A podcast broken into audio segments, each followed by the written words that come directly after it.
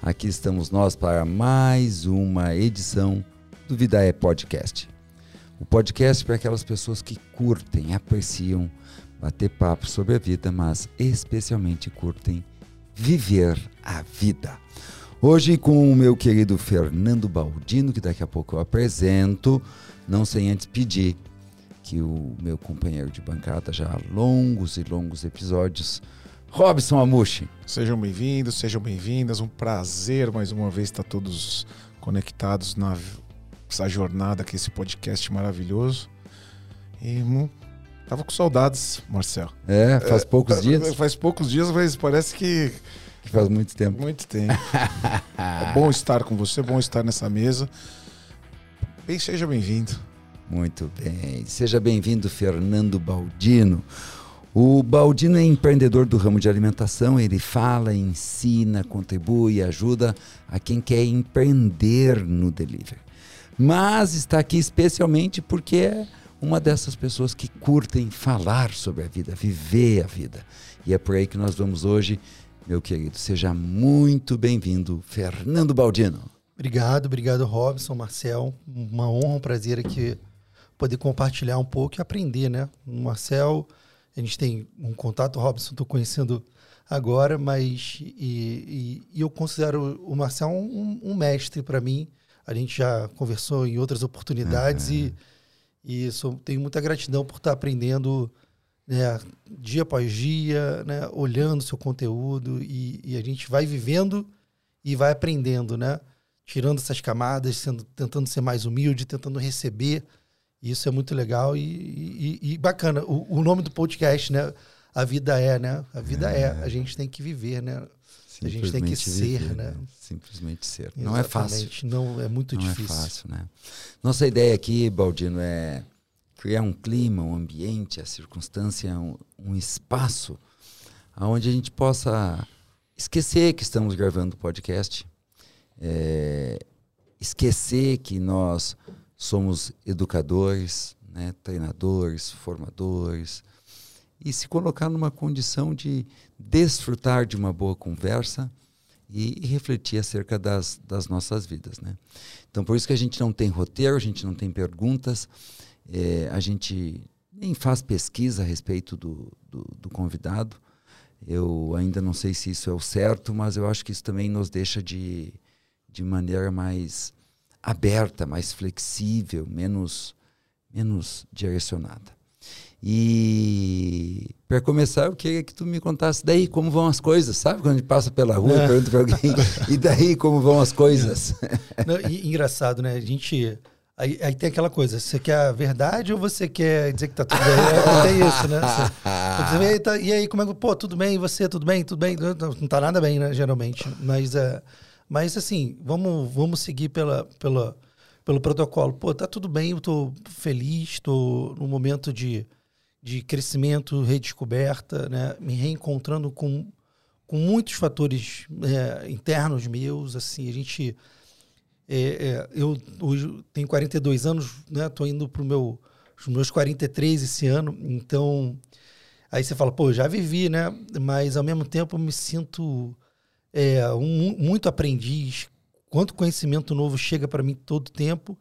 Né? E, e, e, e, aí, quando a gente acha que está chegando no auge, a gente vê que essa montanha é infinita. Né? Então, é, quando eu olho para frente e vejo os desafios que eu tenho dentro de mim, e quando eu olho para frente os desafios que a vida também me coloca, né? uma oportunidade de, né, hoje, com o meu trabalho, de alcançar tantas pessoas, de ajudar, de educar, de buscar caminhos para mim e para as pessoas que estão comigo, nossa, é um desafio, é um desafio maravilhoso, é ao mesmo tempo desafiador no sentido de, ó, eu tenho, eu preciso estar bem, eu preciso é, ter energia para fazer essas coisas acontecerem.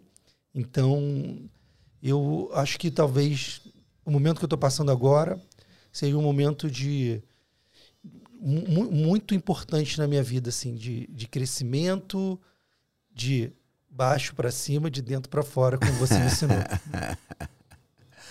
Baldino, tu chegou a pensar agora em falar que esse é o melhor momento da tua vida? Fiquei com essa sensação. eu não che... é, é assim, eu, não, eu sou um cara muito pragmático, né? Eu acho que não é, uma, não, não é o melhor momento da minha vida, mas eu acho que são prenúncios de, momento, de, de momentos que serão Ainda talvez melhores do que ainda já melhores. Exatamente. Eu, tipo, eu, eu tenho muita gratidão pela minha vida, tenho muita gratidão pela minha história, pela minha família. né? E eu me quando eu era, quando, quando eu era adolescente, eu fazia parte de grupos. assim, grupo, o meu pai, ele fazia parte do grupo de Gurdjieff. Não sei se vocês já ouviram falar de Gurdjieff. Não, Gurdjieff é um pensador. fala, fa- fala o que é isso aí pra nós, que a gente É, aprende é. alguma coisa. É, Gurdjieff é um pensador é, muito famoso no final do século XIX, no século XX, e é um cara que, que, que criou algum- alguns conceitos. Depois vocês podem pesquisar aí sobre Gurdjieff. E o meu pai é um cara que, que seguiu a linha do grupo de Gurdjieff, né? E ele até hoje ele ele está dentro desse, desse mundo. Forma uma comunidade, as pessoas que É. seguem eles se encontram. se encontram no mundo inteiro. É, é, é um. Ele, ele na, na época dele, era como se fosse um místico, assim. o- o- é bem interessante. Tem, inclusive, um filme do, do Peter Brooks, um, um famoso cineasta, sobre a, a vida dele, né? É um cara meio misterioso, meio esotérico, meio. é, é, mas é, trabalha questões de autoconhecimento, né? Mas daquela época do final do século XIX, início do século XX, um mundo completamente diferente do que a gente vive hoje. E o meu pai, ele desde quando a gente era criança, ele fazia, ele fez parte desse grupo e até hoje ele faz parte, né? E nesse grupo de Gurdjieff, eu como era criança, eu aprendi muito a, a, a olhar para dentro, a pensar, a, é, tem muitos exercícios práticos e não é nada de religião, assim, Certo. não é nada religioso, é muito mais filosófico do que E alguma o teu pai questão- já trazia pra dentro de casa isso, tu foi aprendendo a fazer isso, isso. e a gente tinha vivências, por exemplo, aí, e- que eles chamavam de domingueira, tinha os congressos de uma semana, aí tinha os encontros, né? Eu me lembro que com 14 anos eu fui no encontro, no, na, o- naquela época, o, o centro do Gurdjieff no- na América Latina era na Venezuela, né? É, em Caracas. Isso muito antes de, de da Venezuela acontecer o que aconteceu. Então, eu me lembro com 14 anos eu fui para a Venezuela num congresso de jovens. Então, foi muito legal. É algo de comunidade, de troca de conhecimento.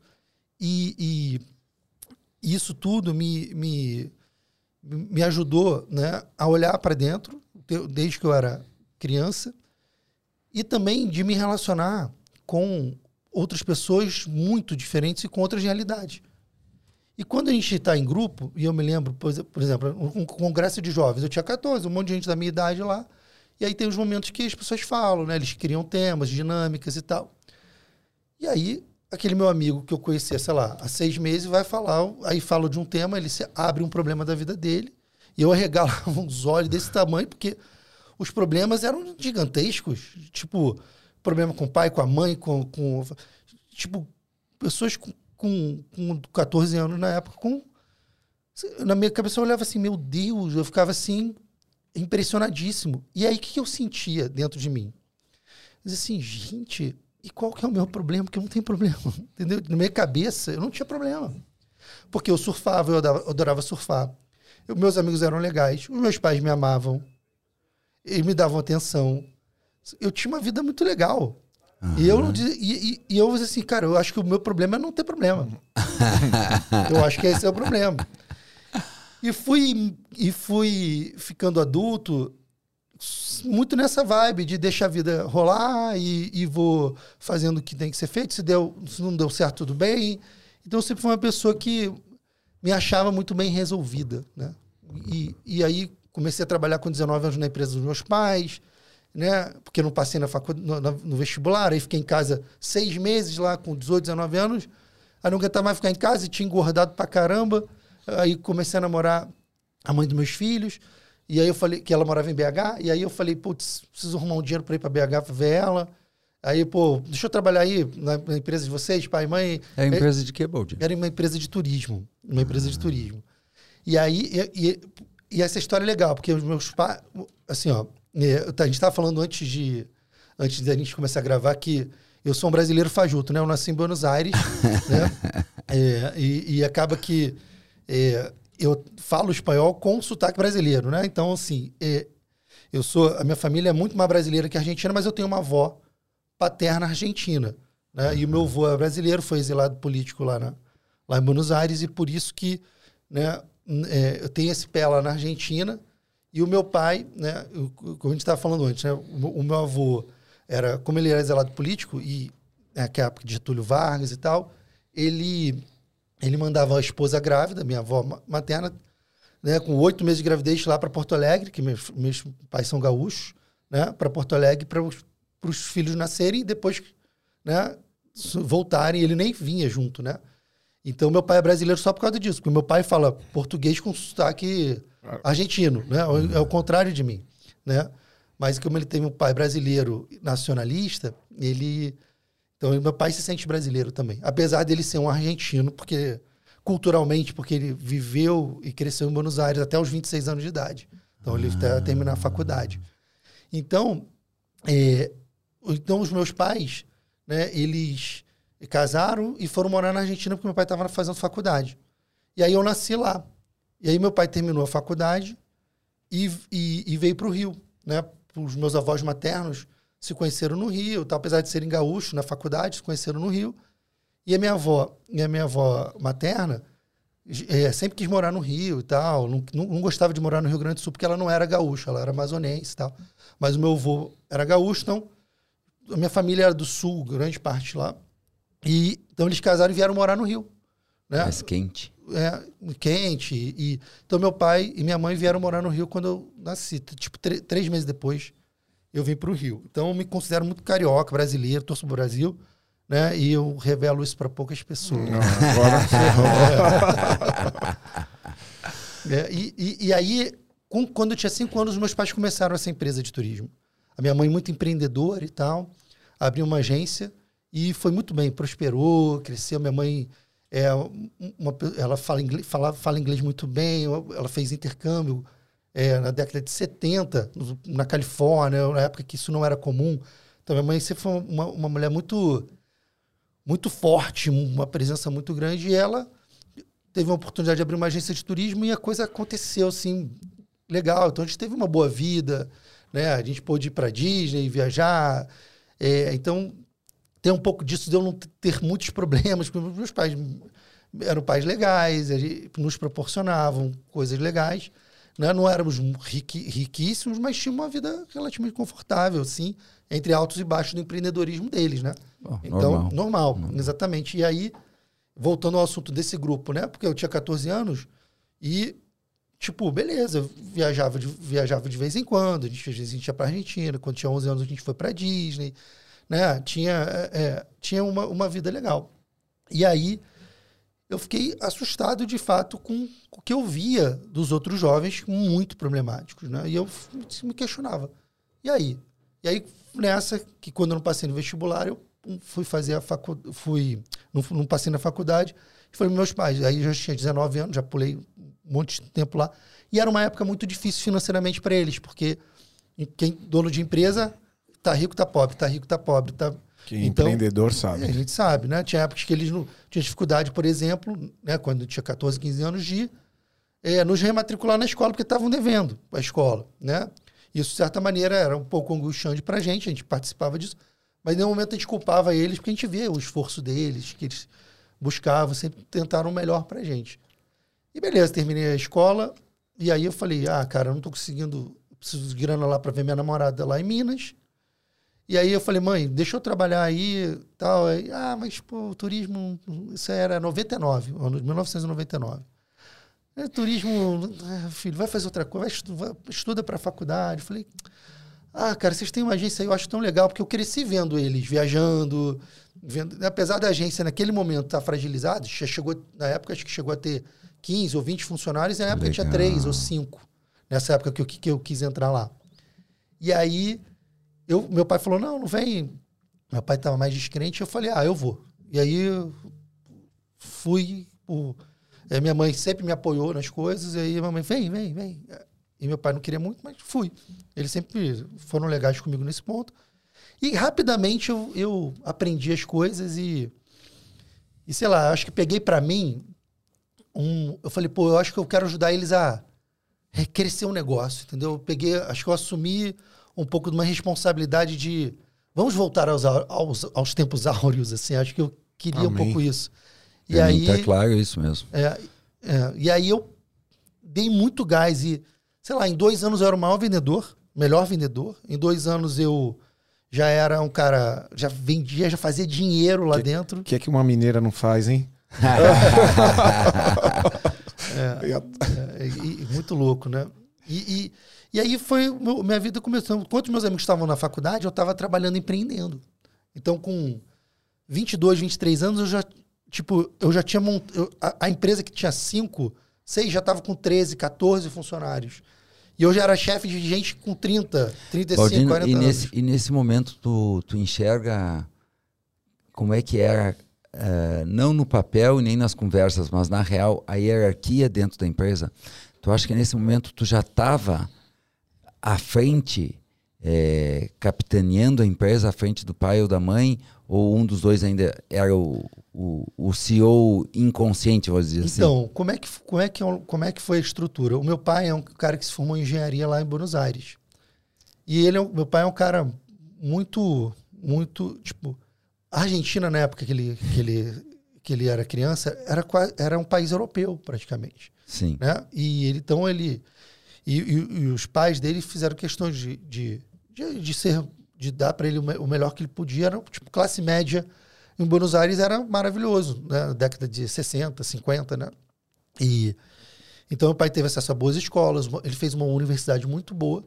E quando ele veio para o Brasil, ele foi começou a trabalhar como engenheiro, né? Porque ele é engenheiro elétrico. Só que quando a minha mãe abriu a agência, minha mãe é, um- minha mãe é uma explosão, né? Ela era uma pessoa a pessoa de energia que ela faz assim treme o universo. assim. Ela é uma pessoa de muita energia. Então a minha mãe, ela ela ela abriu um, um caminho e em algum momento meu pai olhou e falou: "Acho que eu vou ajudar lá", né? E aí ele meio que assumiu uma parte financeira e tal, porque minha mãe é aquela pessoa vendedora que, que faz e abre, mas também deixa rastros, né? Então aquela, né? E, e- e alguém tem que vir para ajudar. E aí e eu e, e- e, na verdade eu eu acho que eu era um pouco no meio do caminho. Eu nunca fui tão talvez potente quanto a minha mãe, mas eu me inspirava muito nela, né? E, e, e o meu pai sempre mais de bastidor, mais quieto, mais calado. E, mas a minha mãe é que tomava as atitudes, que resolvia os problemas. Deu um problema na minha mãe que ela resolveu.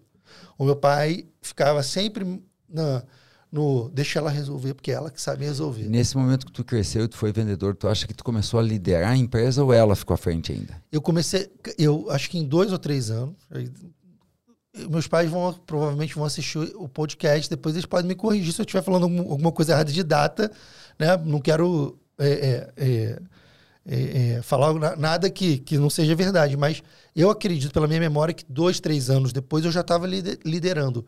Porque o que aconteceu? A minha, a minha irmã, ela, ela foi mãe muito cedo, inesperadamente.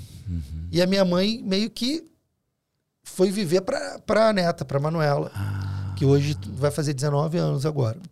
Então a Manuela, que foi a, nossa, a primeira bebê da família, a filha da minha, minha irmã caçula, né? nós somos escadinha, né? Eu sou mais velho, meu irmão do meio, e, e, e a minha irmã caçula foi, ela engravidou com 19 anos, teve filho com 20. Então, a minha mãe, quando a Manuela nasceu, minha mãe meio que jogou muita atenção para ajudar, porque também a filha Ah, é a muito filha mais nova, jovem, jovem. não, e a, a minha irmã estava na faculdade, Surpresa. foi uma surpresa, mas a Manuela foi muito amada e recebida pela família, né? E, e a minha mãe, acho que talvez ela viu em mim que ó, o Fernando é inteligente, esperto, tá aqui com energia. Eu já atendia vários clientes importantes da empresa, então eu acho que eu comecei a assumir mesmo, assumir mesmo. E o teu pai na retaguarda. Meu pai na- no financeiro, na retaguarda, fazendo um, um- um trabalho mais, menos botando a cara dele, mais, é, vamos dizer, financeiro e institucional, né? Mais ou menos isso. E, e aí eu, eu, eu, eu- o meu pai trabalha comigo até hoje, né? Meu pai toca o meu delivery, né? É, eu tenho uma relação muito boa com eles. Mas eu, o meu pai deixou de ser o meu herói imaginário quando a gente começou a trabalhar junto mais densamente, porque eu comecei a ver também as fragilidades dele. A gente cresce, né? É, então eu acho que eu fiquei adulto muito cedo. Eu acho que por conta de ter que vender e, e e ter que resolver problemas financeiros da empresa, que fazia a empresa crescer. E aí eu já estava pensando em casar. Eu casei com 24 anos. Então, eu comecei a trabalhar com 19 e porque mineiros, né, os mineiros que vão ver isso vão entender. A mulher mineira, ela quer casar. A mulher carioca não quer casar, mas mine- os mineiros querem. É muito louco. Então, tinha um pouco disso de. E aí, vai casar quando? Porque já tá namorando há dois, três. No, no- no final do primeiro ano, já tem que pensar em casamento em, em Minas. Eu sei que não é homogêneo, mas é. é- é- é- Era a tua realidade. era a minha né? realidade, era o que eu via de Minas dentro do meu foco. Né? Então eu sei que tem mi- mineiros que não querem, mineiras que não querem casar mais. Mas eu, eu percebia nisso em Minas muito diferente do Rio. Que nem uma amiga minha, carioca, da minha idade, pensava em casar. Não, nossa, vou estudar, vou ver. a vi-".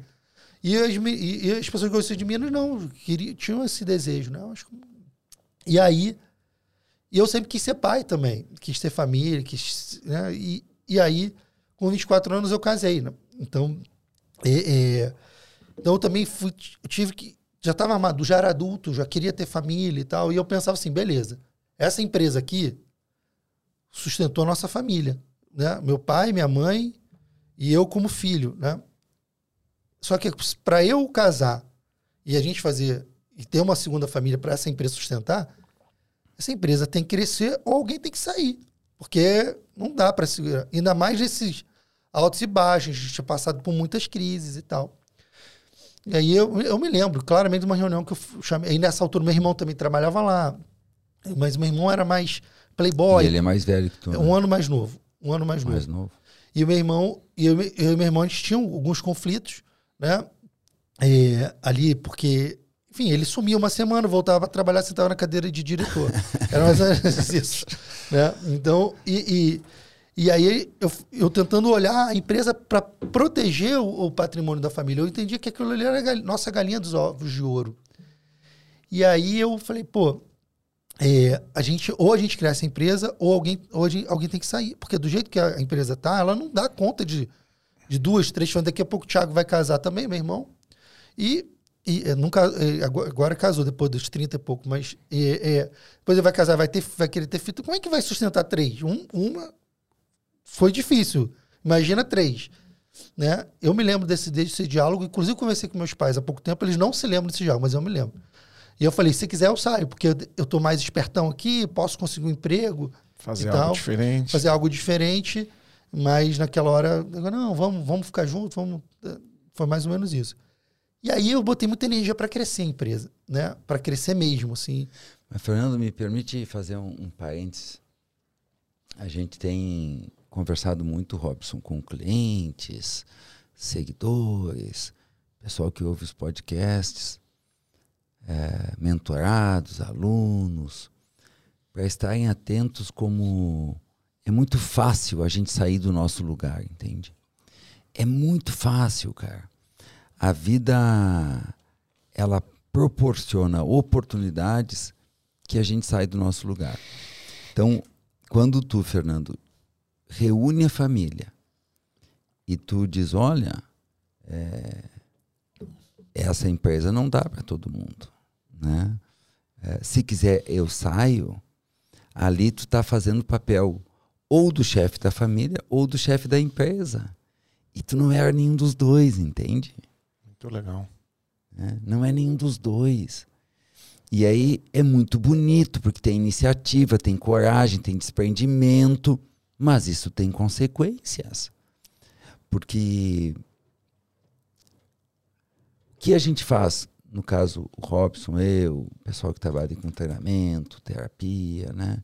É, é, constelações, a gente faz um simples restabelecimento da verdade.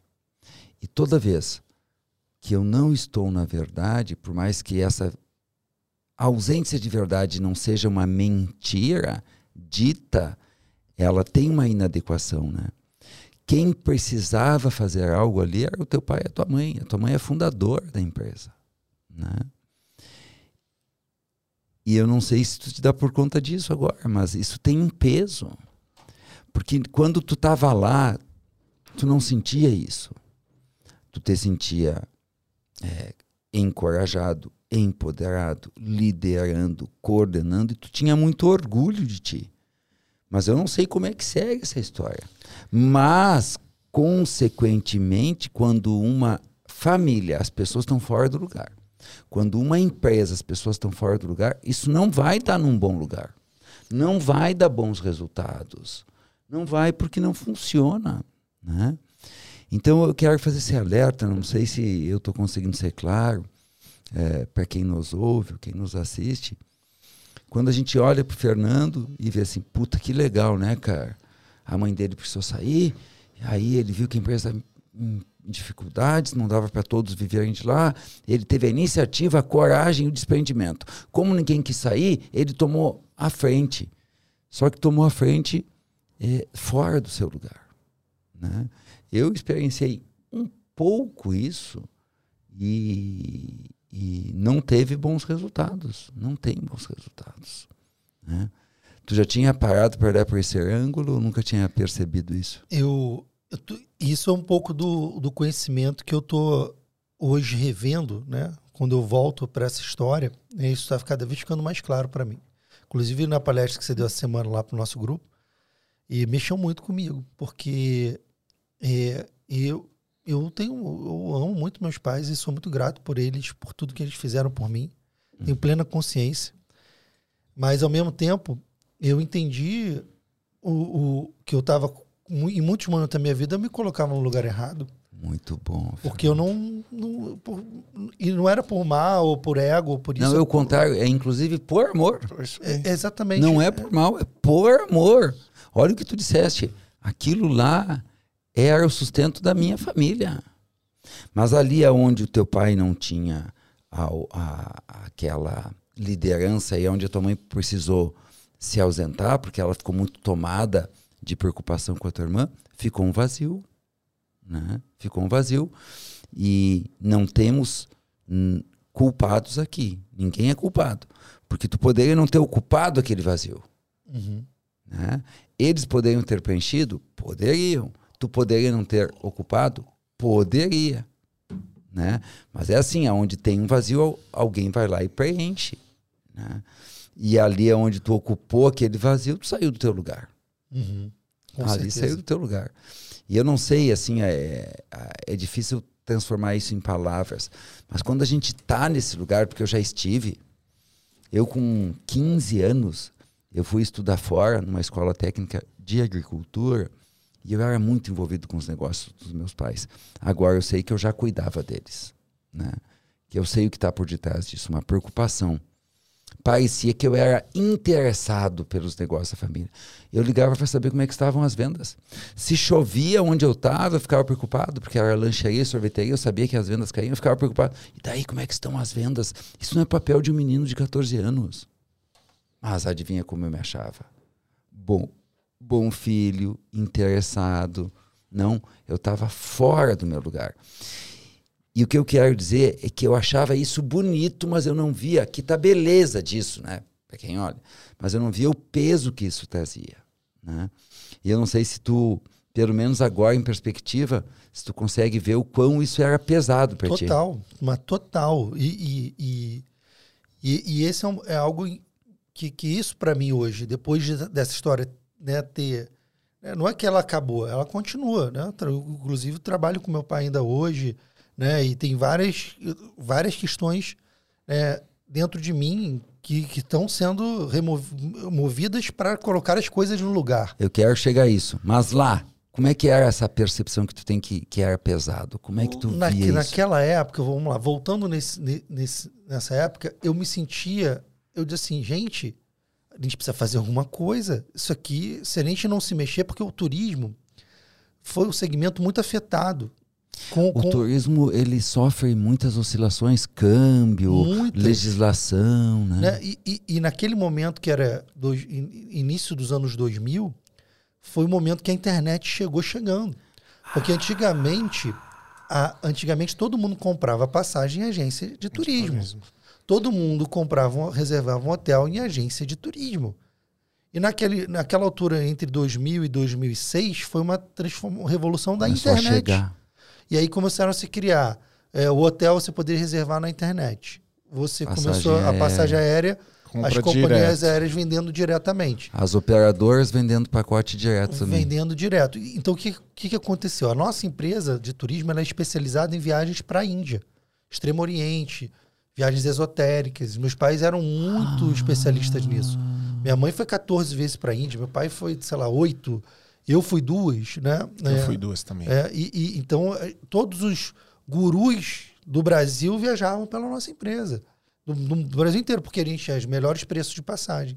Porque a gente tinha o Conhecia melhor conhecimento. especialista. né? Nós éramos os especialistas em Índia, né? E, e- e era muito legal, porque a minha mãe levava os grupos, meu pai também levava às vezes grupos, e conhecia os, todos os tops da yoga, todos os, os caras que... Daquele, de- Continua ainda a empresa? Não, a empresa fechou em 2000 e... Muito depois, né? 2015. 2015 a empresa fechou. Mas tem, uma história longa. Essa, eu vou, depois eu vou fazer um resumo brevemente, mas che- chegamos a ter 130 funcionários né, nessa empresa. E, e então eu, eu e- então ele- eles cresceram num nicho de viagens esotéricas, mas por exemplo, grande parte da fonte da receita era vender passagem para a Índia, porque o pessoal que ia para a Índia é o pessoal sem grana. Ah, eu quero ir lá ver o Sai Baba. E aí a galera do Sa- Sai Baba passar dois meses lá no Ashram do Sai Baba e precisava de uma passagem barata. E eles tinham negociações, a empresa tinha negociações muito boas com companhias aéreas, porque antes da virada da internet, permitisse, você vende muito, me dá aí umas passagens mais baratas, então conseguia botar uma margem na passagem e o negócio vivia muito em venda de passagem, principalmente para a Índia. E aí, quando, eu me lembro o dia, cara, é, que as companhias aéreas viraram o modelo de negócio. A partir de agora não tem mais comissão, é FI. E aí, assim, caraca. Ah, e as tarifas acordo acabaram. Elas são todas iguais para todo mundo. Então, tipo, a gente teve que reinventar o nosso negócio muitas e muitas vezes. Só que eu não. A minha mãe. Esse é o mastermind da vida, né? É, a vida vai dando. Só que a minha mãe, ela começou. Ela, ela, ela me viu assumindo uma posição e ela foi cada vez saindo mais do, da frente. Tava cansada. no- e ela, minha mãe é uma pessoa. Hoje a gente sabe, mas na época a gente não sabia. Ela, ela tem transtorno bipolar. Ela está diagnosticada hoje claramente disso. Isso, mas na época a gente não sabia. Então é por isso que é aquela coisa muito avassaladora no momento e se retira no outro. né? Exatamente, mas a gente não sabia. E como ela tinha três filhos, escadinha, e, e tinha uma empresa, e era uma pessoa requisitada, e a empresa cresceu, e ela viajava para fora do país.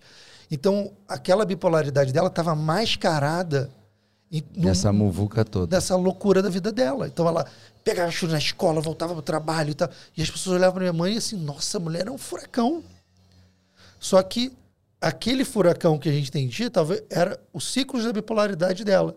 E que a gente só foi descobrir muito tempo depois, depois dela ter apresentado problemas de surtos psicóticos graves. E a gente dizia, o que está acontecendo? O que, que houve com a minha mãe? Né? E depois de muita dificuldade, a gente conseguiu.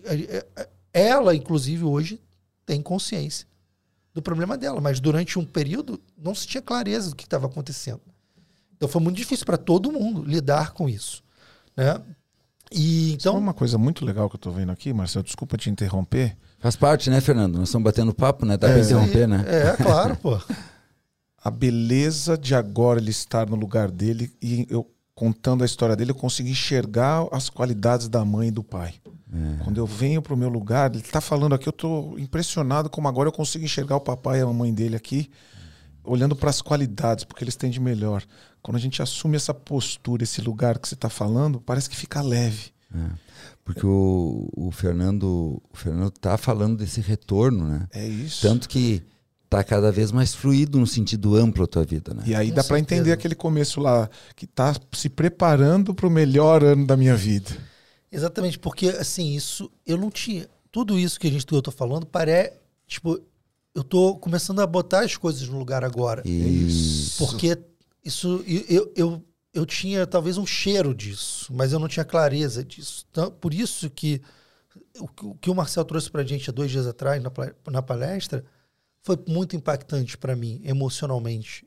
E, e não por ter descoberto nada novo, mas é por dizer assim, gente, mas olha aqui, eu tenho, eu tô, eu- onde que eu tenho que estar e quais são os lugares corretos. Então, é aquela coisa, eu e, e, e a clareza de estar a caminho de ajustar, né? Porque e entendendo que beleza, agora eu tá, isso era uma neblina e agora com a ajuda do, do, de, de pessoas que, que entendem isso claramente, vocês, por exemplo, eu consigo começar a essa neblina vai ela vai ela vai ficando mais clara e quando eu vejo a perspectiva futura isso me traz é, uma, uma, sensação de leveza é. parece que está tirando um peso das minhas costas e então, assim, pô, agora eu estou entendendo várias coisas por que que eu sentia isso e dos momentos que eu julgava ou é. julgavam e aí eu comecei a mas Fernando olha só vamos, vamos ajudar as pessoas a entenderem é proibido um filho liderar a empresa do pai e da mãe?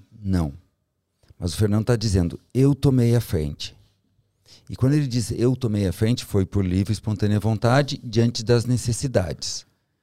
Tá, mas como é que poderia ser feito isso de um jeito mais, é, vou dizer assim, alinhado com as leis da vida ou com as ordens do amor, segundo Bert Helling. A mãe dele e ou o pai tem que ver como é que era lá a hierarquia dentro da empresa deles, provavelmente a mãe, que é a fundadora, né? Hum. diria: Eu estou te instituindo como gerente geral da empresa, diretor geral da empresa, CEO da empresa. Eu te passo o poder. Eu te passo o poder. Porque, do contrário, ela não ocupa o lugar dela de dizer sim ou não e ele ocupa sem a devida permissão o lugar de líder da empresa. Gera um conflito. E daí o que, que acontece? A empresa vai bem, mas com todo o respeito que nós devemos ter à história é, da tua família e da empresa dos teus pais, ela não terminou bem. Não terminou bem. É, apesar de, de, Apesar de. Sei lá. De, o que você está falando, Marcel, é incrível e é, e é a pura verdade eu tentei ser, em muitos momentos, que, que esse poder fosse passado de forma clara. Eu tentei. Eu tentei. É isso, Muitas é vezes isso. eu tentei, eu pedi. Claramente eu pedia para os meus pais isso.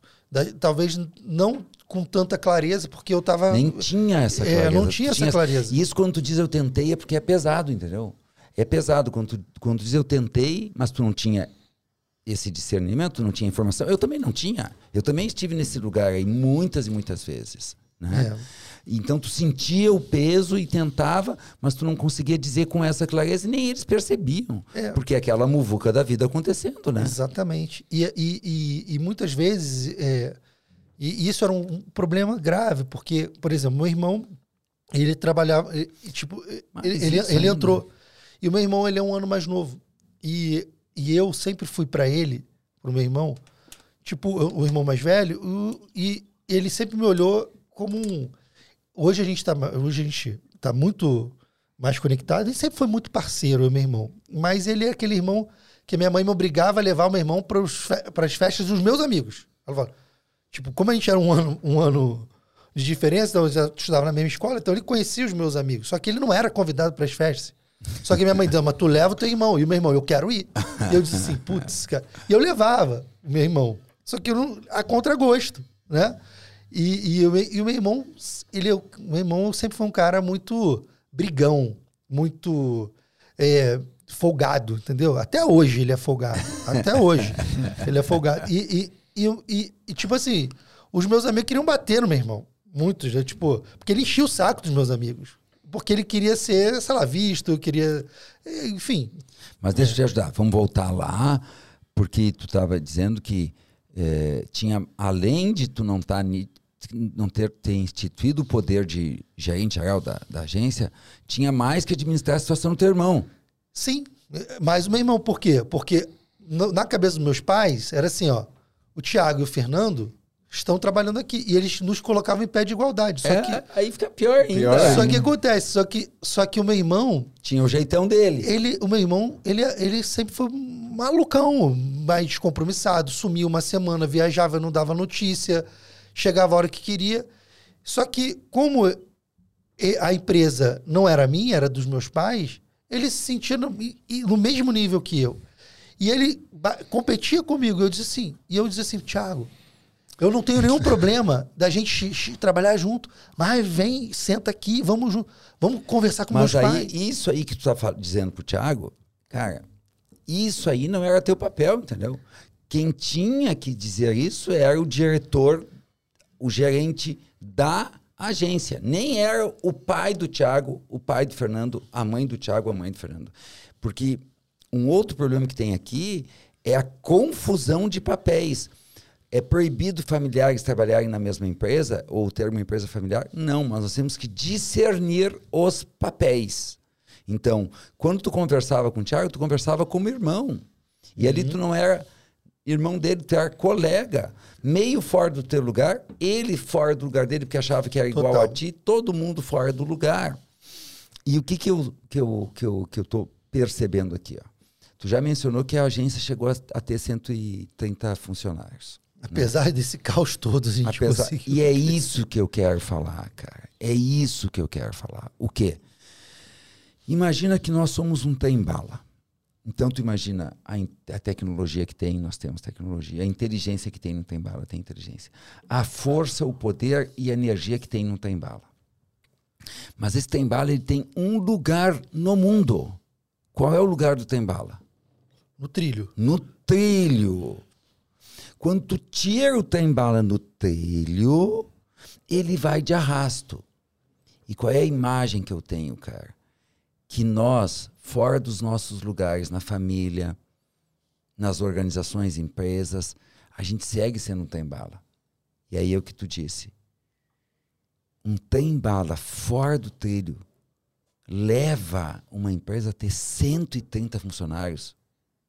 Imagina o poder a inteligência, a capacidade, o talento.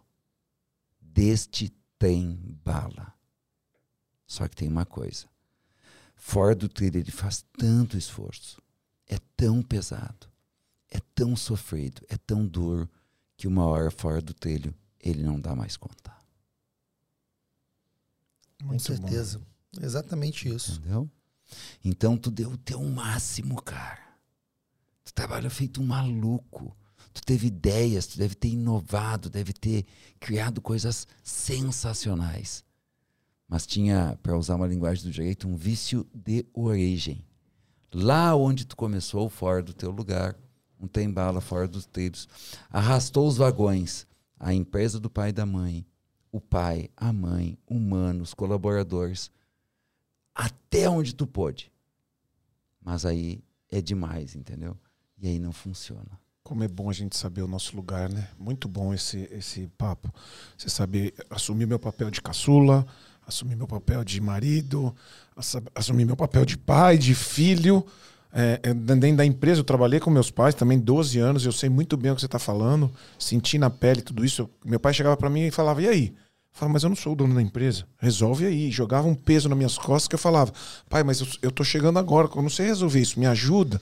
E o peso que a gente carregou. Então, assumir esses papéis é, é, e a gente tá no trilho, como o Marcel tá falando, é bom demais, porque a vida vai que nem o trem bala mesmo, é muito mais melhor. Exatamente. Entrar e, no lugar é bom demais.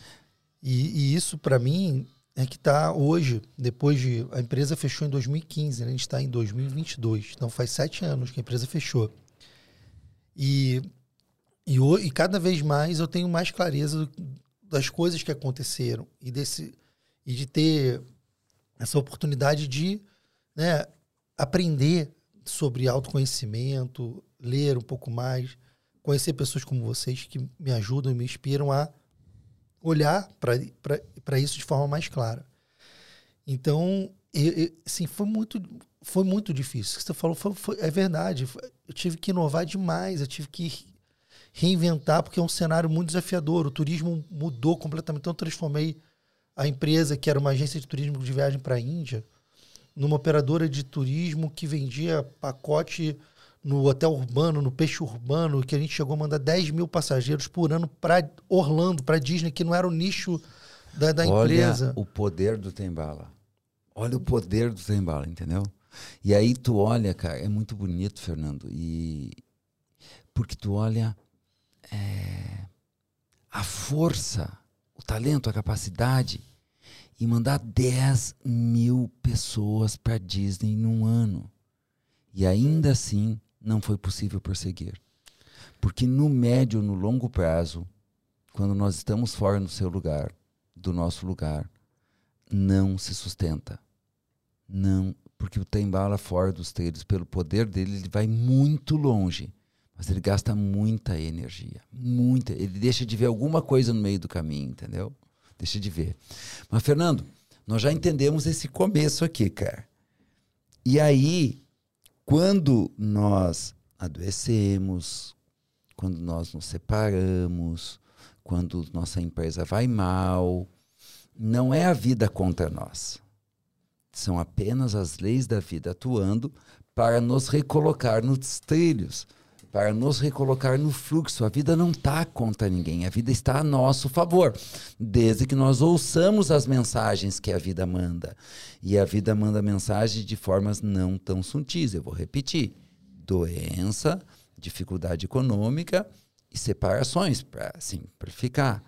E aí, em 2015, a vida te mandou muitas mensagens. Em 2015, a vida.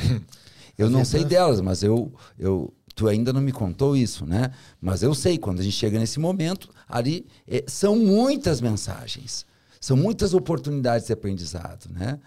E, e, o que que ali restou para ti de aprendizado? O que que tu viu? O que que a vida te mostrou que que, que, que foi provavelmente a, a melhor escola, né?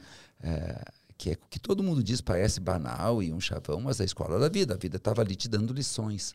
Quais foram essas? Uma ou duas, Fernando? Então, é, eu fiz tudo que eu podia fazer para a empresa. Tudo, tudo mesmo, sim. Tudo. E, e com esse. Tentando. É, é, botava a energia máxima que eu poderia fazer. E essa analogia do trem, bala fora do trilho, é perfeita, porque é, a energia é muito, é muito alta e chega uma hora que não, não dá. E, só que eu nunca aceitei que não dava, porque eu fui até as últimas instâncias para manter a empresa, até as últimas, até o último minuto do último dia eu estava tentando segurar a empresa. Porque eu dizia, o que, que a gente vai fazer daqui, depois se essa empresa fechar? Eu, não, eu me preocupava comigo, mas ainda me preocupava mais com meus pais e com a minha família. Minha irmã ainda não se sustentava na época. Então, a, a, a empresa era, era uma vaca leiteira da família que estava todo mundo pendurado ali. E, e, e, eu ainda, nesse, eu ainda em 2015 estava nessa. Eu vou resolver, eu vou buscar, vou achar uma solução. E vejam, eu me preocupava comigo, mas eu me preocupava ainda mais com a minha família. Ainda, ainda mais com a minha família. Com os teus pais que eram adultos, com a tua irmã que já era uma adulta. Só que tem uma coisa, tu já era casado. Uhum. Que ano tu te separou? Eu me separei em 2016. Percebam isso, queridos. Percebe, Fernando. Todo aquele tempo que tu estava preocupado com o pai, com a mãe, com a mana, e para salvar a empresa que não era tua, tu deixou de cuidar de ti. Então a vida começa a mandar mensagens. Fernando, tu tá fora do teu lugar. Caraca, que loucura, né, cara? É, é, esse podcast é terapia na veia. Fernando, a empresa não adianta fazer força, não é com força. É no fluxo da vida. Não dá para nadar contra a correnteza.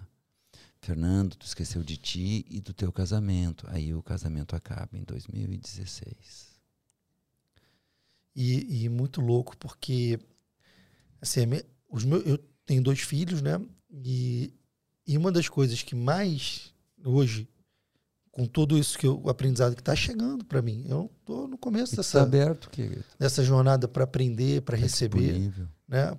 Para olhar, para rever. Eu sempre, eu, eu, eu sempre digo, eu, eu sou um eterno aprendiz. Eu vou ter 70 anos, 80 anos e vou querer conversar com os jovens para trocar ideia, para aprender, porque eu não quero, nunca vou me colocar na, na, na cadeira do sabichão. Então, eu, eu, eu tenho muito, muita vontade de aprender, né? De, de ouvir e de olhar outras, outras visões, né? Então, nesse meio do caminho, né, lá, e tá por isso eu, eu, eu estudei história na faculdade. Eu fiz concomitantemente, é. eu já trabalhava lá, eu ia de manhã para a faculdade de história, Porque eu queria entender o mundo. Uma vez a minha mãe falou assim pra mim: Você lembra quando tu era pequeno que tu dizia. Né, e ela é gaúcha falava: Você lembra quando tu eras pequeno que tu dizias que.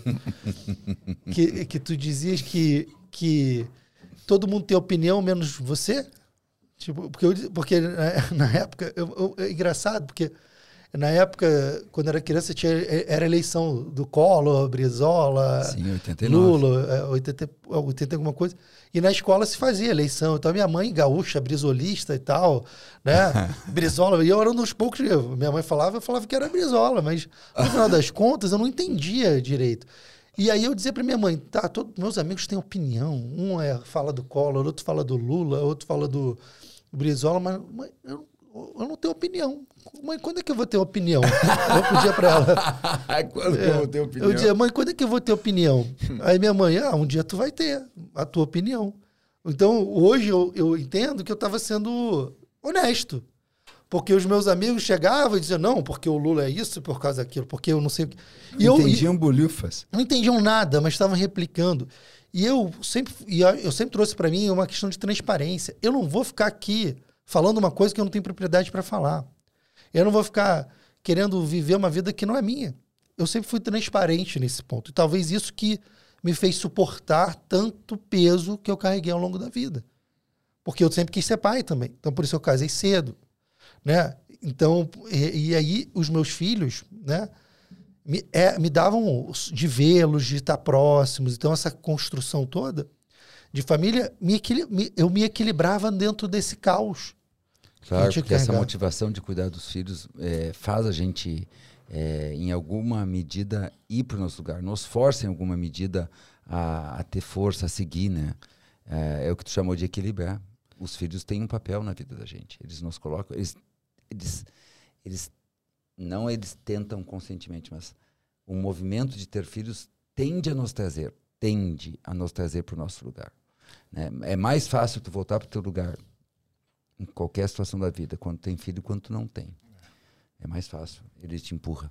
E, e, e por exemplo, eu, eu tinha uma empresa naquela altura grande, problemática, porque sempre foi, né? nunca foi fácil. O nosso crescimento não era o crescimento.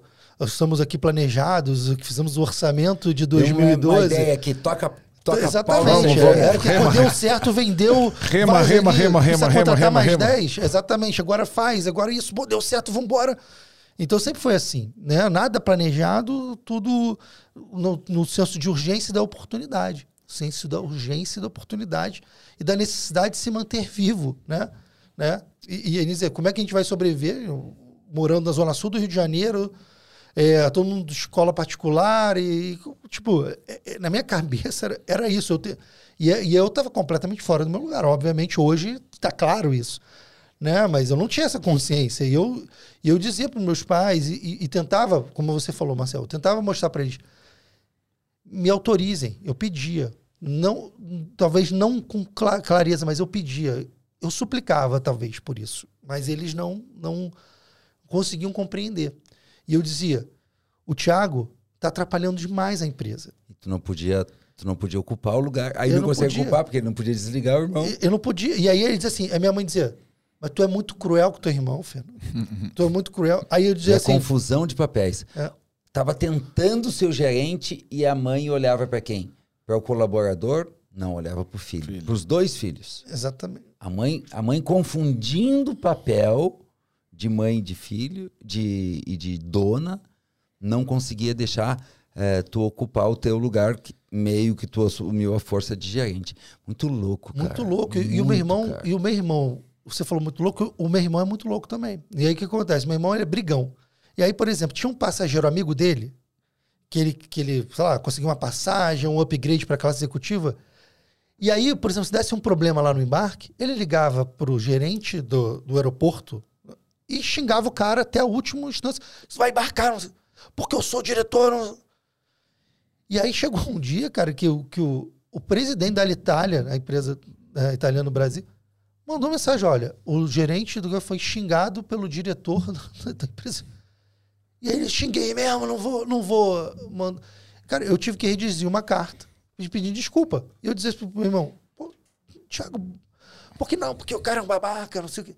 Então eu tinha que administrar. Porque o meu irmão, ele não tinha maturidade, ele não, por exemplo, era solteiro, não tinha filhos, não. E aí, quando- às vezes, eu cadê o Thiago? Ah, não veio hoje, não sei o quê, cadê? Tipo, tinha viajado pra Austrália. era isso. Então, só que ao mesmo tempo ele sentava na cadeira de diretor do meu lado e começava a fazer coisas. Eu disse: não, Thiago, não faz isso. Não, não, aquele funcionário ali, cara, pra mim é importante. Não briga com ele. Porque ele chegava dizendo: tá tudo errado, tu é, tu é, tu é muito bonzinho com as pessoas. Não sei. Eu falei, pô, mas eu tô aqui com eles todo dia, né? Tipo, não, e aí, e, ele- e o meu irmão é um cara muito inteligente e muito capaz. Sempre tem muito talento, Muito né? capaz, muito talentoso. E eu sempre disse pra ele: tu é o mais inteligente de todos nós três. Os três irmãos, tu é o mais. Tu é o mais cap- Se você botar tua energia pro positivo, cara, a gente vai voar junto. Eu pedia, pelo amor de Deus, pra ele vir comigo. Só que ele não vinha, ele competia comigo. Hoje a gente talvez tenha mais clareza. A gente tá- ele mora em Los Angeles hoje. E eh, talvez a gente vive a melhor fase da nossa relação, né? Porque a gente não tem mais aquela convivência diária ali, tudo de cobrança. E talvez a gente, o tempo vai passando e a gente vai ficando mais claro os papéis, né? Sem colocar culpa em ninguém. Mas como é que, como é que esse, esse trem ia, ia andar? Não ia. Não tinha como. Não ia. Só com base em muito esforço e muito sacrifício. O sacrifício do destino da empresa e do teu casamento. Se é que tu não adoeceu na época. Mas isso é uma outra história. Fernando, e daí tu teve que recomeçar, cara. E quando tu recomeçou, eu me lembro quando eu tive, eu acho assim, economicamente, o primeiro barco da minha vida. Eu, que foi em 2004, né? Eu, come, eu decidi recomeçar de um outro jeito. E o meu, as minhas, os meus aprendizados foram é, eu tenho que aprender a, a ex- exigir mais das pessoas, não querer agradar as pessoas, dizer mais nãos e começar com mais simplicidade e mais humildade. Eu entendi claramente aonde que estavam os meus equívocos, né? E tu teve que recomeçar a tua vida ali. E tu tem clareza do que tu, eh, do que tu queria começar diferente? Sabe que decisões aquele momento de vida te forçaram a tomar? Então, foi muito louco, porque para mim foi muito difícil e eu fiz tudo que podia fazer para a empresa não quebrar. Só que a empresa quebrou no auge, no auge do faturamento, no auge de tudo, mas a gente, como as coisas estavam e sempre foram muito desequilibradas, era inclusive previsível que isso poderia acontecer. Então não foi assim, ah, quebrou e a gente não esperava. Não, a gente sabia que a gente andava na corda bamba e, e, e que em algum momento um vento colateral muito forte podia nos levar. Então eu tinha essa consciência e trabalhava para virar a curva, mas trem bala fora do trilho é complicado. Enfim, em março de 2015, fevereiro de 2015, março, a gente fechou a empresa. Fechei a porta, né? E eu falei, cara, que Olha o símbolo. Quem fechou a porta? Tu Eu- fechou a porta. Eu fechei a porta. Não, eu fechei a porta e eu assumi. E eu tinha tanto senso de responsabilidade que eu fechei a porta, o meu pai foi para casa dele, o meu irmão foi para casa dele, minha mãe, coitada, de- fazia pelo menos sete anos, né, que ela já está bem afastada da empresa, então ela não, e estava num processo muito complexo da, da bipolaridade, com Aham. muitas crises, então ela não, não, não teve participação nesse final, né? E, participação na empresa, mas teve participação no- na, na energia, porque era muito complexo lidar com isso para a família. E, então, assim, eu dizia assim, e a gente, era uma empresa, cara, de 130 funcionários. Qu- Quando a gente fechou, ainda, eu ainda tinha que embarcar mais de 2 mil passageiros. Então, e, e- e- e- a gente tinha um rombo de caixas de- de- na casa de milhões. Não era um milhão, não. Era na casa de milhões. E um- eu não vou contar essa história aqui, porque senão vai mais duas horas, mas eu, você me perguntar como eu embarquei todos os passageiros, eu te digo, eu não sei, mas eu embarquei. Mas eu, eu fiquei trabalhando oito meses. e Meu último passageiro embarcou em outubro de 2015. O último passageiro. Fernando, tu reconhece em ti toda essa força? Cara, eu acho que hoje ainda não. Eu, eu, eu, Vai dar isso, né? eu ainda não, eu não reconheço e eu, e, eu e, e uma das coisas que eu estou dizendo que bons prenúncios estão por vir é porque eu acho que eu estou abrindo as minhas Começando, algemas. Tá começando a arranhar Exatamente. a superfície e acessar essa força. Exatamente. Então eu, eu fiquei durante o ano de 2015 todo trabalhando numa agência de viagem, que eu montei um projeto separado para continuar atendendo. Trouxe o meu o ativo que eu tinha para tentar para continuar embarcando os passageiros, vendi tudo que podia ser vendido, entregamos tudo e ficamos no zero. Meus pais são muito honestos, pessoas, então a gente, ninguém teve assim, ah, não, Não, segura o mas- dinheiro para cá. E tu é filho dos teus pais, porque nós somos o melhor dos nossos pais. Tu poderia ter passado a chave na porta e os 800, 800? 800 passageiros que tinham que embarcar ou 2 mil? Dois mil e Dois mil. tantos E passageiros. os 2 mil passageiros podiam simplesmente ter perdido o seu investimento. Eu poder- Podia ter sido podia- assim. Não, e eu poderia ter saído com 3 milhões de reais no bolso. Porque é o- era o caixa que a gente tinha, que era assim, ó, eu tinha que pagar 10, mas eu tinha 3. Era mais ou menos isso. Tu poderia ter feito isso. Poderia. não, E fui aconselhado por muitos em fazer isso. Cara, você vai. Você, literalmente, cara, assim, você tá quebrado, você tá na M. Vão falar mal de você, vão te exorcizar, pega esse dinheiro e, e toca a sua vida. Me, fui aconselhado. É, eu falei, cara, mas eu não vou pagar meus funcionários, não vou pagar as rescisões, não, eu vou deixar os funcionários na mão. Como é que. E foi a decisão mais difícil. Eu falei, eu não, eu não vou carregar essa- isso para minha vida, não vou. E aí foram oito meses, né, de renegociação, parcelando com funcionário, né, com, com tudo que dá. Eu te pergunto, como você embarcou todo mundo? Eu vou dizer eu não sei, mas eu acho que algum milagre da vida me abençoou para a gente terminar. Terminou bonito? Não, não foi bonito, foi muito duro, foi difícil. Mas o meu último passageiro embarcou em outubro e- esse passageiro que embarcou em outubro, ele não acreditava que ele ia embarcar. Inclusive, o cara achou o meu endereço da minha casa e foi lá me deixou um recado. Eu sei onde você mora. Se você não, se minha viagem não sai, porque ele, eu falei, a empresa quebrou já me. A viagem do cara era tipo oito meses depois. Eu falei, esse cara não vão embarcar. Mas eu embarquei. E aí eu trabalhava, fazia as coisas, buscava Outubro de alternativas. 2015, embarcou o último passageiro. último passageiro.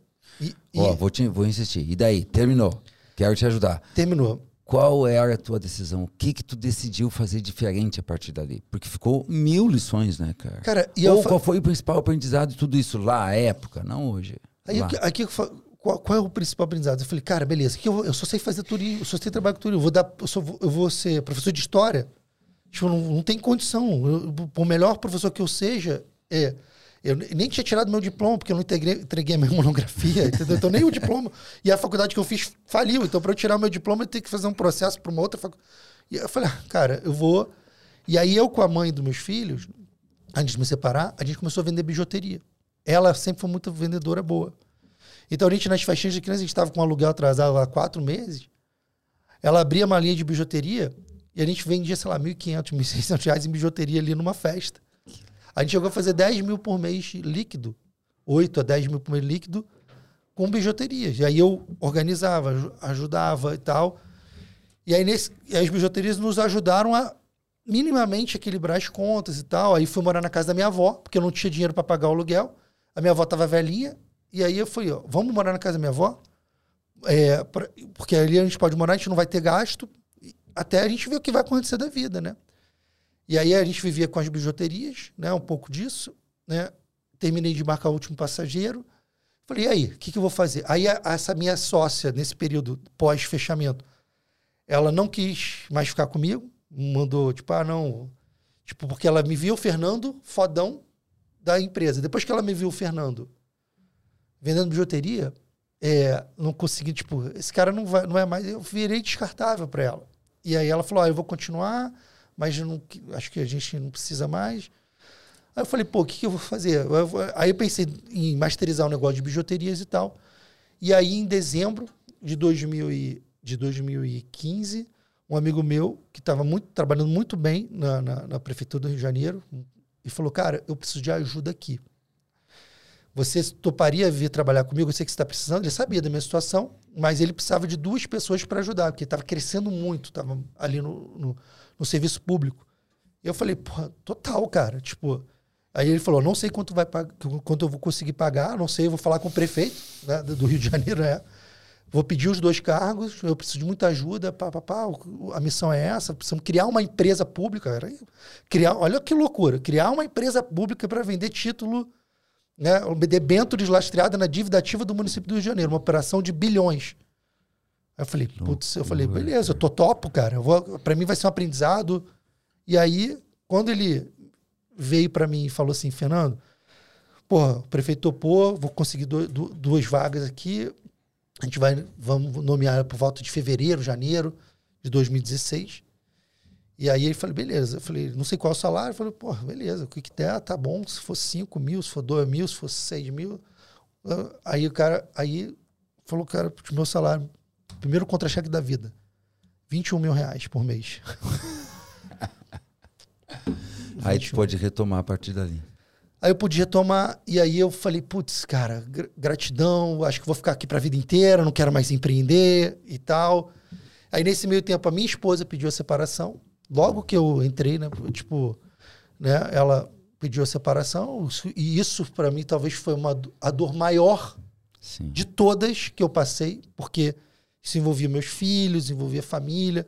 Aí tentei dissuadi-la, mas não, não funcionou. A mulher, quando toma a decisão, já está tomada, então eu não tinha o que fazer, respeitei. Inclusive, hoje a gente, a gente se relaciona bem e tal, não temos problemas e respeito, mas fiquei muito magoado, muito ferido, né? Me senti muito fracassado, muito mais fracassado por isso do que, inclusive, pela empresa. Mas era um- uma combinação. E aí, beleza, as coisas aconteceram, eu fui ter que viver minha vida longe dos meus filhos, sempre e é onde eu colocava meus filhos muito à frente. Isso é uma das coisas que, que, que para mim, o, Ficou o tá- claro. está ficando. no- no- hoje ficando. está ficando. Tá tirando a Está algema. ficando claro. Essa É, é- é a- acho que eu, é uma algema do- da, da mão esquerda, né? Da do pé. Do, é. Então tá ficando claro para mim a posição dos meus filhos, que eu botava eles né, também é em lugar errado, por, por excesso de amor e, e, e tudo mais, mas eu tenho muito orgulho dos meus filhos e meus filhos estão crescendo muito bem. Né? O, Qual a idade o, o? Bruno tem 14 anos hoje e a Clara tem 11.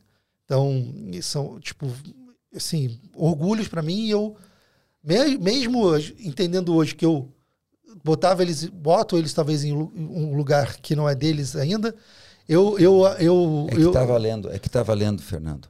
Mesmo fora dos trilhos a gente faz coisas maravilhosas. E eu quero voltar nisso, porque a metáfora desse, desse podcast. Imagina nos trilhos, cara. Teus filhos são maravilhosos, saudáveis, mesmo fora dos trilhos.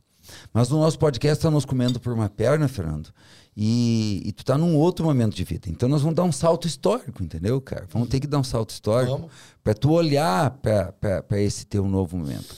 só só para vocês pontuarem, para vocês compreenderem, assim, é, é, é difícil às vezes tangibilizar é, é, o que está acontecendo, né? Mas o Fernando e eu fizemos parte de um, de um grupo e o- nós vamos arrastar o Robson para lá, é, de empresários que se reúnem para compartilhar boas práticas, né? Para um ajudar o outro, né? E, e este homem que um dia esteve completamente fora dos trilhos e que está se reencontrando, né, agora, já pode participar de um grupo onde tem só empresário top. Vamos, vamos, vamos, vamos dizer a verdade, onde tem só empresa muito legal, né, empresas com muito bom faturamento. É, bom, só para participar do- desse grupo de mastermind, que agora nós estamos falando do grupo de mastermind do Vitor Damasio, o, Vi- o Master Másio. Master Másio, é, é 100 mil reais. né? É 100 mil reais. Então tu sai em, em- não é em sete anos, deve ser em cinco anos de alguém que passa a chave na, numa empresa, alguém que pode investir 100 mil reais para se aprimorar, amadurecer. Né? Então aí quando acho que se viabiliza quando tu entra nesse ramo, né? Que tu pode falar resumidamente para as pessoas se situarem, né? Então, eu tava. tra- Aí eu tava na prefeitura, né? Nesse salário legal. E aí passei um ano. Aí o cara que me chamou quis ir embora, não aguentava mais, já tava sete anos lá. O outro cara que ele levou, que era a nossa equipe, nós éramos três, foi embora também, teve uma oportunidade na Europa. E eu fiquei sozinho na prefeitura e ninguém me mandava embora. E eu disse assim, putz, mas eu já não tô mais gostando de ficar aqui, esses 21 mil já não enchem meus olhos, não pelo dinheiro, o dinheiro é maravilhoso que eu recebia, mas pelo trabalho. Eu olhava meus colegas de trabalho e falava, não quero ser funcionário público.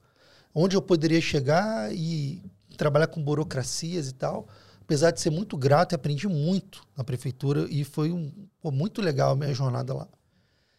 E aí, cara, eu falei, eu vou voltar a empreender. No turismo, não, de jeito nenhum, porque estava muito ainda magoado, Machucado, e, né? machucado e, e dilacerado por tudo isso. E aí eu peguei e, e falei, cara, o que, que eu posso empreender? Que, porque por mais que eu ganhasse bem, naquela altura eu era separado, né? Eu tinha que eu prover pro, pro, pro, pros meus filhos. Então, eu não sobrava dinheiro. Então, aqueles 21 mil era a conta e ainda faltava, porque ainda pagava coisas da empresa de turismo, inclusive. É, o- o- Os resquícios. Vários resquícios, vários. Né? Então, é, e aí, beleza. É, eu falei, putz, vou voltar a empreender. Falei, o que, que eu posso fazer? Né? Turismo não quero. Falei, putz, eu fui olhar o mercado e tal. Falei, ah, acho que vou trabalhar com comida, delivery. Porque eu vi o crescimento do iFood, era um negócio com baixa barreira de entrada, eu poderia começar de casa. E eu falei, vou montar um delivery coisa da minha casa. Só que eu não tenho tempo, né? Porque eu trabalho na prefeitura. Né? Aí o meu pai, desde que a gente fechou a empresa, eu, eu tive a ideia do delivery em 2017. Do, ao final de 2016, um, né, ali. Porque eu achava que eu não ia ficar na prefeitura. Porque ia- mudou o governo. E eu achei, pô, os caras vão mandar embora. Salário de 21 mil, os caras vão querer botar outros caras ali. Só que não me mandaram embora. Eu fiquei. e aí, é, e aí eu peguei e, fi- e, e- e falei, putz, mas eu vou montar uma empresa, não quero ficar aqui. é, e preciso também ter uma segunda, um- um- uma outra garantia, porque eu não quero ficar na pior de novo. E aí montei um delivery. Aí falei, falei pai, vamos, vamos montar um delivery, To- topa vir comigo? Eu tive a ideia de montar um delivery. Você não tá fazendo nada já, sei lá, dois anos. To- Tá afim? De, porque meu pai é um cara que gosta de, de- principalmente trabalho manual. Ele é um cara que, Que que legal. curte, que ele é engenheiro, tem essa. Aham. Aí eu falei, pô, mas alimentação, a gente não, nunca fez isso. Eu falei, cara, eu vou fazer uma parada, vou montar um delivery. Se quiser vir, vem. Se não quiser, eu vou arrumar alguém para me ajudar. Mas eu acho que pode ser bom para você. E aí ele falou, ah, vou pens- vamos pensar e tal. E aí depois, um, duas semanas depois, ele falou, ah, tive uma ideia. Acho que o negócio do delivery a gente pode fazer desde que seja as massas da tua avó. Porque a minha avó, a mãe dele, a avó Amália, ela fazia massa fresca pra gente comer. Rapaz. Aí eu falei, beleza, vou faz... vamos fazer. Massa. Massa fresca, porque eu queria um produto barato, que desse margem e que eu pudesse Massa. ter valor agregado. Aí eu falei, putz, perfeito, porque imagina fazer marmita, hambúrguer e tal. Aí ele falou, massas da, minha, da tua avó. Olha que louco, mas isso envolve família, né? Envolve. Eu não. De novo. De novo, né? Olha que louco, né? E, e aí, vamos, vamos fazer, vamos. Eu não, e eu falei, ele topou, e aí a gente demorou uns oito meses, né, para Planejar, é, pensar. é, planejamos e aí enrolamos e, e aí até que abrimos. Né? No meu apartamento. E quem é o dono da empresa? O dono sou eu. O dono sou eu, claramente sou eu. Né? É Eu que, que resolvo as coisas. Meu pai. Ele, ajudando. ele me obedece 80%. Não, mentira, 60%. Ele faz- Mas eu também, como eu, como eu também sei meu lugar de filho, eu também não encho o saco dele. Mas, enfim, ele faz o que ele quer também ali. Então, mas o, o dono sou eu, né? E eu que botei a grana, eu que boto a grana com, né, que precisa.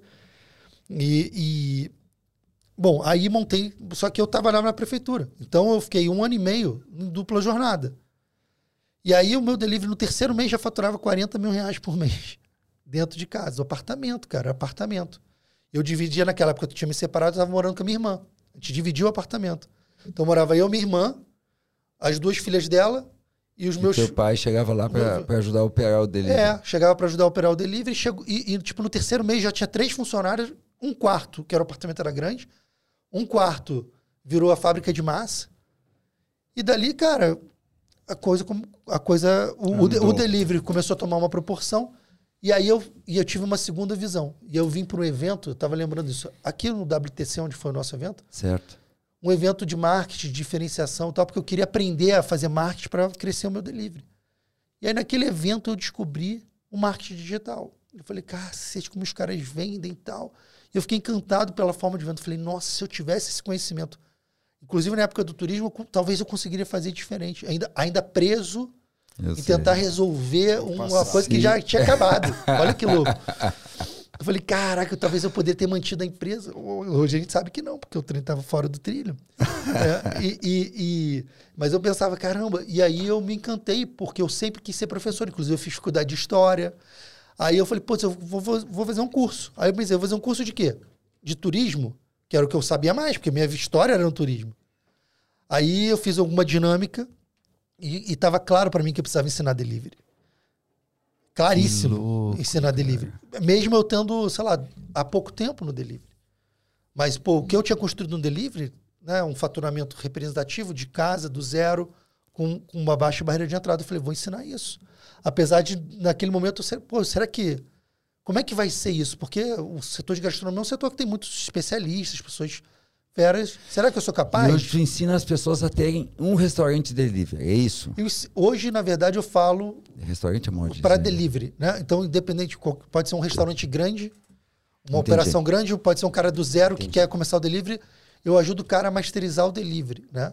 No fundo, no fundo, cara, eu ajudo. Cada vez mais eu acho que eu ajudo a pessoa a tomar as decisões certas, usar as ferramentas certas para ir no caminho certo. É, eu, eu penso muito em princípios e não em, em, em atalhos, regrinhas. Então, os meus alunos. E aí eu virei. Aí eu montei um curso, e aí o curso cresceu. Nunca, não foi fácil. Não é fácil até hoje. É, Mas vai bem, desafios. obrigado. Vai bem. Eu, eu, eu acho que eu, eu tenho dificuldade. Ô, Fernando, nós estamos chegando no final aqui, uhum. maluco. Mas eu não posso deixar passar. Olha o que tu disse. Vai bem.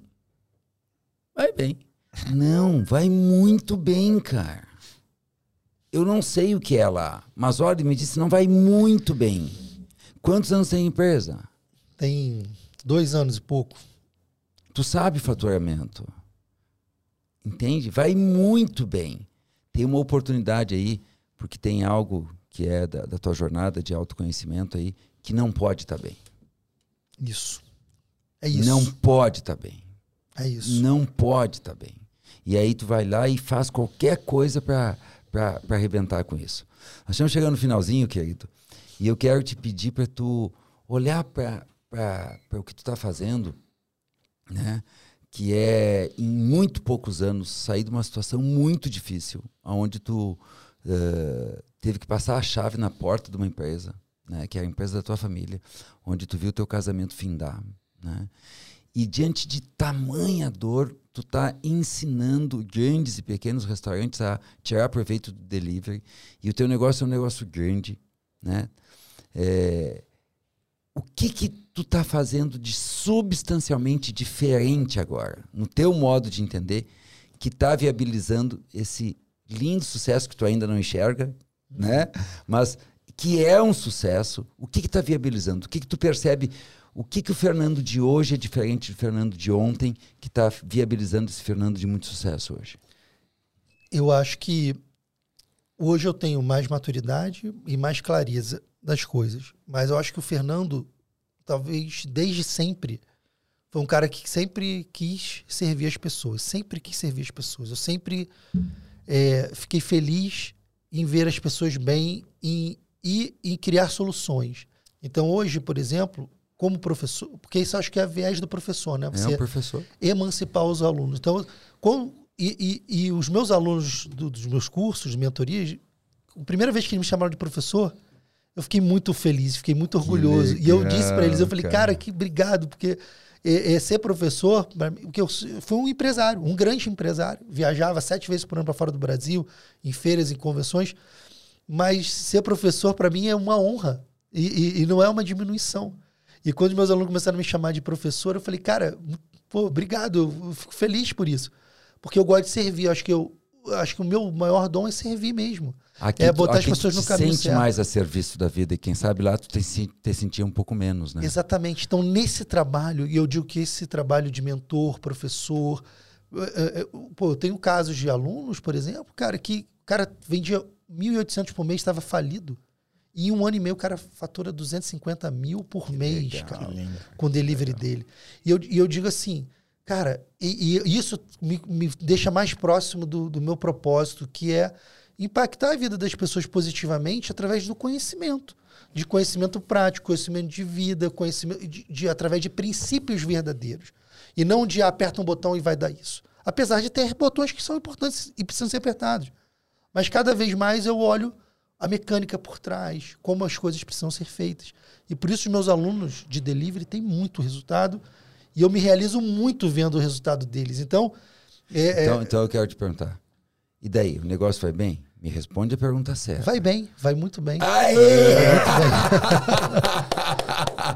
Vai muito bem. vai muito bem. Boa. Eu preciso reconhecer, apesar das dificuldades, é, vai muito bem. É. é. vai muito bem. É. Por que valeu a pena, maluco, estar tá aqui essa horinha conosco? Ah, valeu muito a pena porque eu, vocês são mestres, eu estou aprendendo e tendo clareza sobre isso e, e contar minha história também para mim é uma oportunidade de, de voltar lá atrás e de rever e de aprender e de ter a humildade de entender que isso tudo é um é um, um, um caminho que não tem fim da evolução, do autoconhecimento. E eu estou preparado e, e, me coloco a, aberto a aceitar o que está por vir aí para frente. Legal, Fernando. Diga, Robson Amushi, por que valeu a pena? Valeu a pena para saber que a gente tem que estar no nosso lugar. É, para mim também. Se encaixar direito nos trilhos e poder enxergar nos outros que tem uma história maravilhosa e pais que fizeram por amor muita coisa e talvez a gente tenha que continuar isso com um pouquinho mais de sabedoria e passar para os pequenos. Cara, é, leva você, essa metáfora. Marcelo? Eu vou falar, mas eu leva essa metáfora do Tembala, cara. É muito boa. Porque eu tô vendo, eu tô vendo em ti, Baldino, assim uma uma força maluca, velho, maluca, assim, maluca. Dá uma alinhadinha e reconhece isso e vai ser foda, bicho. e essa foda. energia explosiva da sua mãe. Explosivo. É dela, com certeza. Para mim, valeu a pena para ver uh, como muitas vezes na minha vida eu não estive no meu lugar e todas as vezes que eu não estava no meu lugar, dá caca, para não dizer outra coisa. Não fui bem. E então vale a pena para eu deixar o meu eu observador ligado, para eu estar alinhado com LV2, vida e presença, porque se a gente não está presente, a gente se perde, sai do lugar da gente. E a vida vai nos trazer de volta para o nosso lugar, por intermédio das poderosas nove leis negociáveis da vida. Muito obrigado a todos que viabilizaram mais essa edição do Vida é Podcast. Até a próxima! Muito bom!